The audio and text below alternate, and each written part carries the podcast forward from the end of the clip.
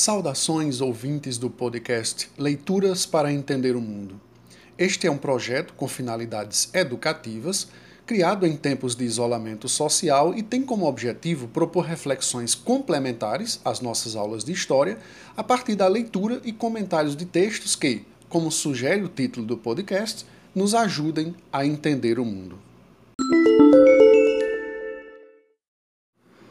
Pessoal, nessa semana daremos início ao estudo da segunda unidade do nosso livro didático de História do nono ano, cujo tema é Violência. Será a partir desse conceito que guiaremos nossa investigação de um passado que o famoso historiador Eric Hobsbawm chamou de Era da Catástrofe. Pois foi um tempo em que ocorreram duas guerras mundiais uma terrível crise econômica que, além de gerar muito sofrimento, produziu a chegada ao poder de ideologias que usaram a própria violência como uma característica de sua forma de governar a sociedade.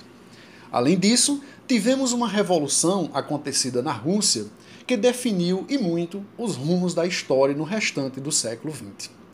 Pois bem, Assim como fizemos na primeira unidade, em que eu gravei um episódio do podcast dedicado a entendermos melhor o significado do conceito de cidadania, hoje é a vez de trazermos uma leitura sobre a palavra-chave da unidade 2. O que é violência e como ela se apresenta nas sociedades humanas? Quem vai nos ajudar a pensar sobre essas questões são os historiadores Kalina Vanderlei Silva e Maciel Henrique Silva, em um texto extraído do Dicionário de Conceitos Históricos. Vamos ouvir atentamente a leitura.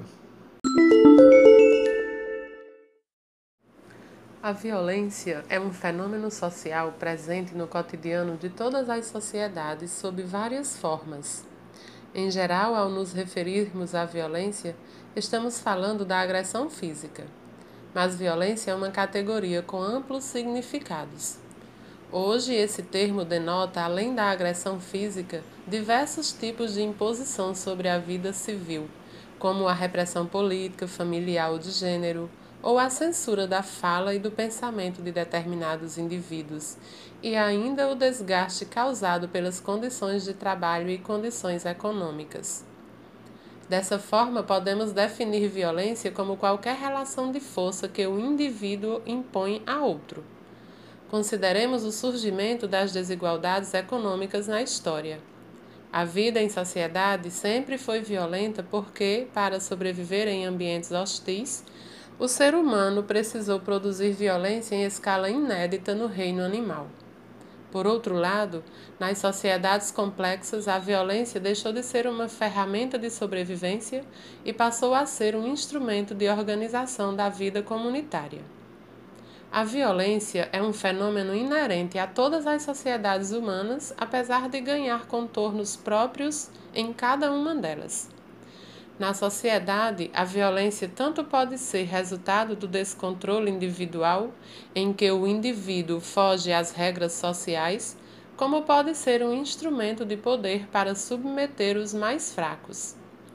Hoje, a violência é tema inevitável, tanto por sua ocorrência em todos os períodos históricos, quanto pela presença muito comentada em nossa sociedade mas muitas vezes é difícil identificarmos a violência na história.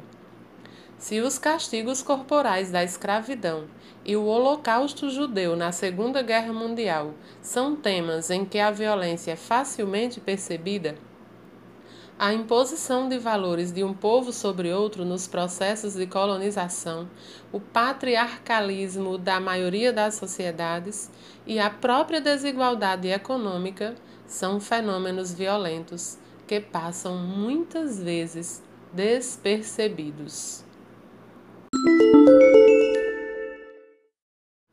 A princípio, o que os autores procuraram ressaltar é que a violência está em todas as sociedades e se manifesta de várias formas. Nós somos acostumados a entendê-la ou percebê-la como uma agressividade física, mas existem também as formas simbólicas de violência. E apesar de não aparentar quando pensamos nas guerras mundiais, iremos ver a aplicação desses vários tipos de violência. Pois ao longo dos capítulos 3 e 4, além das batalhas sangrentas que vitimaram milhões de pessoas, a xenofobia, o racismo, a fome e a migração forçada de pessoas foram uma marca daquelas décadas da primeira metade do século XX.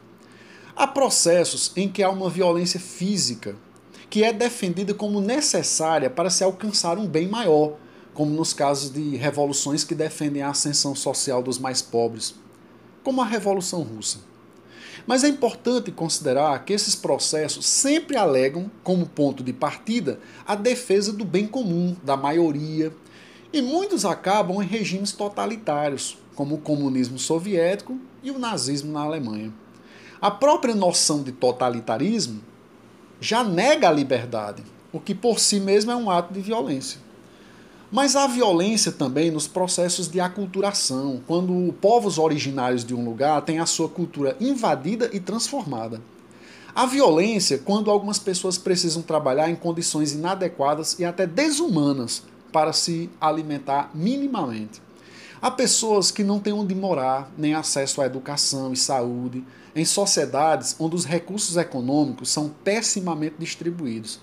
Tudo isso são formas de violência sem esquecer das guerras que até hoje existem no mundo, como a guerra da Síria, e guerras travadas dentro dos próprios países, como no caso brasileiro, combatendo o tráfico de drogas.